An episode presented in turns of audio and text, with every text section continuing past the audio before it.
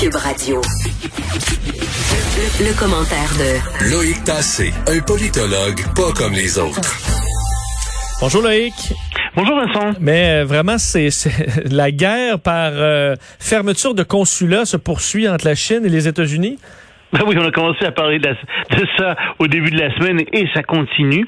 Euh, en fait, ce qui est en train de se produire, c'est que par mesure de représailles, le gouvernement chinois a décidé de fermer le consulat américain dans la ville de Chengdu, qui est la capitale du Sichuan.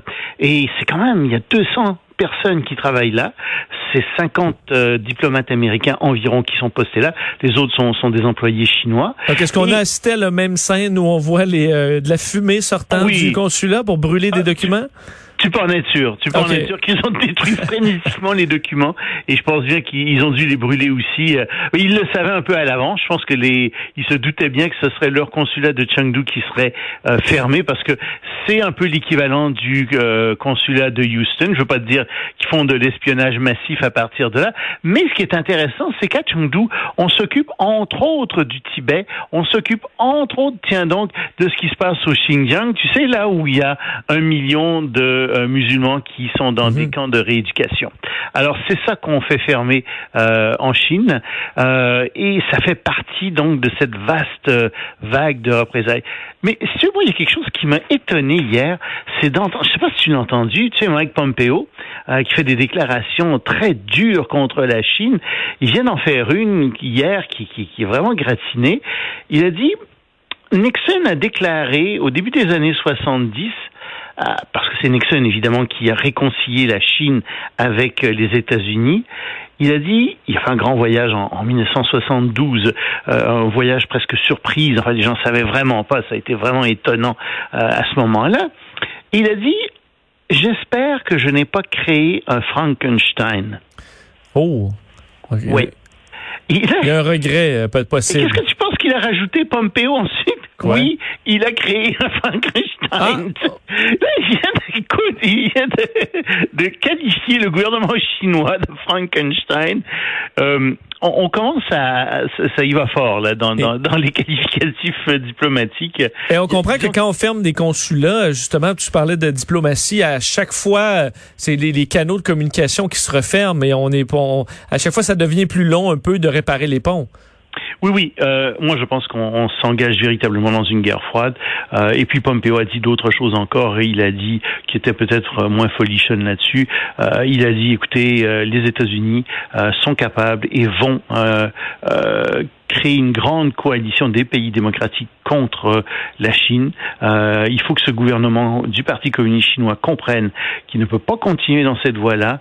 C'est un gouvernement qui nuit aux intérêts euh, du monde, qui nuit aux intérêts, en parlant du gouvernement de Xi Jinping, c'est un gouvernement qui nuit, qui nuit à ses propres intérêts, euh, qui nuit aussi euh, aux intérêts euh, des pays démocratiques. Et donc, oui, nous allons mener une vaste coalition de pays démocratiques contre la Chine. Et ça, c'était, si tu veux, c'est, c'est en train de sortir depuis quelques jours, mais c'est quelque chose qui se préparait, je t'en ai parlé, qui se préparait depuis des mois, sinon des années. Tu sais, je te disais, tous les rapports, systématiquement tous les rapports du Pentagone, du Congrès, de la Maison Blanche aussi allaient dans ce sens-là. Il y a vraiment une unanimité aux États-Unis contre la Chine. Et c'est comme si on découvrait tout d'un coup la dangerosité euh, de la Chine, ou plutôt qu'on découvrait que la Chine est en train de devenir vraiment une superpuissance, une superpuissance rivale à celle des États-Unis, et donc on essaie de les arrêter. Et euh, évidemment, souvent on va blâmer euh, M. Trump pour des escalades de tension, mais là, est-ce qu'un éventuel président Biden pourrait euh, rapprocher quoi que ce soit ou vraiment là, les, les Chinois sont partis, c'est vraiment devenu euh, un problème et ça va continuer de l'être, peu importe le président en place? Ben, théoriquement, et les démocrates et les républicains sont d'accord là-dessus. T'as pas entendu beaucoup de, de, de démocrates dénoncer des propos de, de Pompeo. Hein? C'est vraiment, il y a une unanimité. Le problème, c'est que Biden est très proche par son fils des intérêts, euh, par un de ses fils des intérêts de la Chine, et on se demande euh, si ça, ça va pas jouer un peu là-dedans. Il y a des intérêts familiaux qui sont très très proches de la Chine. Euh, Est-ce qu'il va être aussi dur avec la Chine que semble vouloir, vouloir l'être euh, Euh, Trump Ça, j'en suis pas sûr. Mais c'est certain que on est vraiment dans une escalade et, et je pense pas que ça s'arrête là. Je pense que euh, on est vraiment rentré dans une nouvelle période de guerre froide. Cette fois-ci, non pas contre l'Union soviétique, mais contre la Chine. Ça va être différent de la précédente guerre froide, parce que les Chinois sont plus puissants que les Soviétiques. Euh, ça va se jouer différemment, mais ça va être très très dur, je pense. Euh, un mot sur euh, la, la, COVID. On voit quand on voit des conspirationnistes, souvent qui vont trouver un médecin quelque part, ou des fois quand on fouille, finalement c'est un chiro, mais qui dit ah bon tout ça c'est faux. Et alors on a toujours un expert qu'on trouve quelque part qui, qui, qui, dit le contraire. Mais là aux États-Unis, un groupe d'experts, faut dire euh, de scientifiques, mais aussi de professeurs, de d'infirmiers, infirmières et autres, euh, qui demandent carrément au gouvernement américain euh, de, de repartir à zéro la guerre à la COVID et de se refermer. Et il faut dire, ce sont des experts médicaux réputés. C'est pas n'importe qui euh, qui est là-dessus. Et ils disent, écoutez, ça marche pas. Et, ici, on regarde ce qui se passe, effectivement, on s'aperçoit qu'aux États-Unis, le nombre de morts augmente. On pense que d'ici le 1er novembre, on devrait avoir 200 000 morts aux États-Unis. Euh, la, la, la, la, contagion se répand de plus en plus rapidement. Elle double maintenant tous les deux semaines. Probablement euh, que, en, enfin, c'était la dernière fois qu'elle a doublé, ça a pris deux semaines. Ça se pourrait que ça prenne une semaine à doubler encore. Donc, on, on voit qu'on n'est pas du tout capable d'arrêter cette contagion. Et donc, effectivement, ils disent faut tout arrêter. Là, ça suffit. Il faut recommencer le confinement à zéro. Mais ça, ça veut dire que les écoles n'ouvriraient pas en septembre. Ça veut dire qu'il y aurait des tas de problèmes dans les commerces, dans les usines, dans les industries. Ça ferait très très mal à l'économie américaine. Et l'économie américaine, euh, en fait, le gouvernement américain n'a pas beaucoup aidé ses citoyens jusqu'à maintenant euh, pour lutter contre la Covid. Si tu compares les mesures qui ont été prises au Canada par rapport à celles qui ont été prises aux États-Unis, euh, je peux dire qu'on est drôlement chanceux d'être au Canada. Même chose en Europe, d'ailleurs, de manière générale. Euh, tous les pays industriels ont beaucoup aidé leurs citoyens. Aux États-Unis, beaucoup moins. Euh, tu sais, quand tu considères qu'il y a 25% des gens à travers les États-Unis qui sont pas capables de payer leur loyer en ce moment à cause de la COVID-19, il y a un gros problème. Et surtout, et surtout, les hôpitaux commencent à être débordés. Euh, on n'est plus capable de traiter les gens qui souffrent de toutes sortes d'autres maladies que la COVID-19. Non seulement on n'arrive plus à traiter les gens qui souffrent de COVID-19, mais tous les autres. Donc, il va y avoir un coût extrêmement élevé à ça. Puis, si tu regardes mondialement, ça marche pas. Euh, la courbe mondiale des décès augmente rapidement.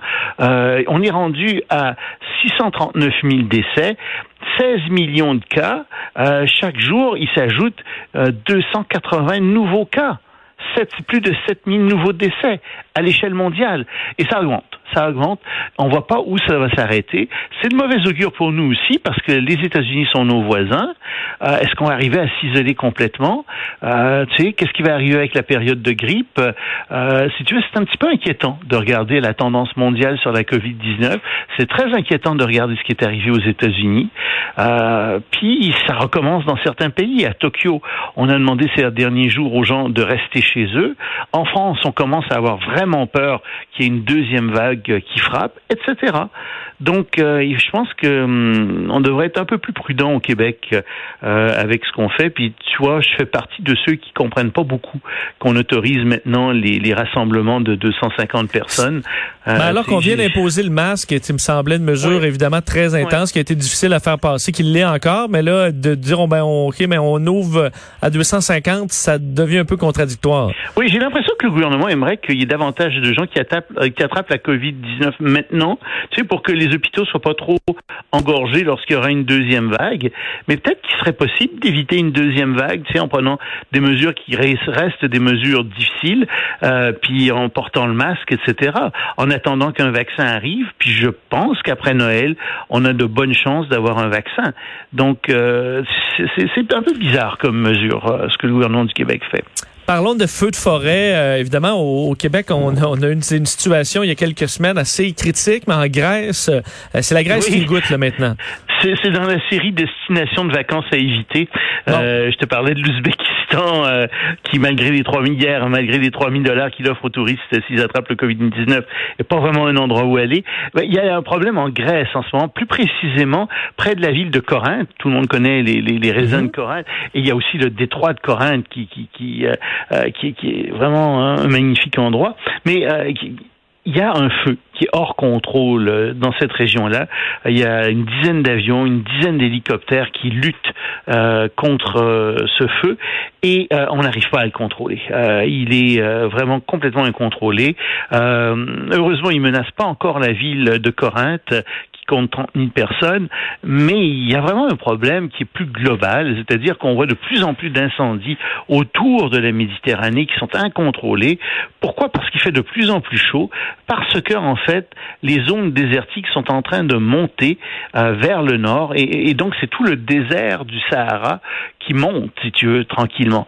Et ça pose ça d'immenses problèmes, d'immenses défis euh, à tous les pays du pourtour méditerranéen, en particulier à ceux du sud de l'Europe euh, parce qu'ils savent pas comment euh, vivre avec ça. Et donc, ça fait partie des changements climatiques encore que de voir ce magnifique pays en Grèce se faire dévaster, se faire brûler par les flammes. Enfin, une partie de ce pays. Terminons avec les musées parce que là aussi c'est une industrie qui est frappée par par la pandémie au point où un musée sur trois dans le monde pourrait fermer. En fait, je t'ai écrit ça, puis c'était pas dans le monde, c'est aux, États-Unis, euh, serait sur le point de fermer. Dans le monde, euh, il y aurait en ce moment presque 15% des musées qui seraient menacés, ce qui est énorme. Mhm. Mais aux États-Unis même, selon une enquête euh, de l'Alliance euh, des, des, musées américains, il y a, il y a auprès qui a été faite auprès de 648 directeurs de musées, donc il y a le tiers des musées qui pensent qu'ils ne seront pas capables de, passer l'année. Ils pensent qu'ils vont être obligés de fermer complètement dans les six prochains mois si ça continue, s'ils ne reçoivent pas de subventions euh, et fermer pour de bon. Et ça, ça pose des problèmes. C'est pas des, petits musées. Euh, tu parfois, par exemple, euh, le Arizona Science Center à Phoenix qui est là, euh, qui a des grands, qui est en train de, de subir de grandes pertes. Il y a d'autres musées qui sont très connus, comme le Metropolitan, lui qui va pas fermer, mais qui a quand même essuyé pour 100 millions de dollars de pertes. Ah.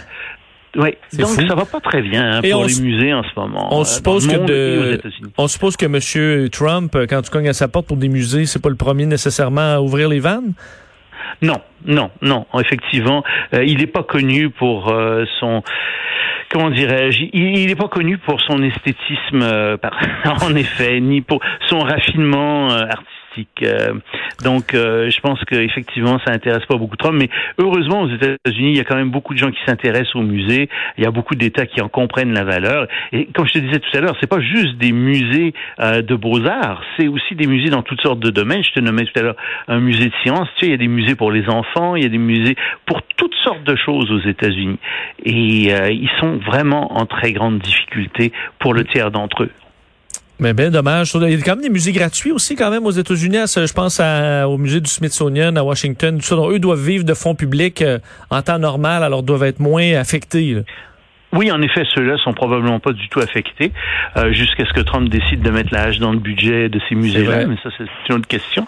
Mais euh, pour pour ce qui est des, des comme je disais, c'est c'est il y a beaucoup de musées qui reçoivent des subventions, qui ont besoin aussi euh, des visiteurs pour euh, continuer à avoir une collection intéressante. Et donc, ces musées sont sont vraiment un peu désespérés maintenant. Bien triste tout ça. Loïc, merci beaucoup. Bon week-end et on se reparle lundi. Salut à lundi. Salut.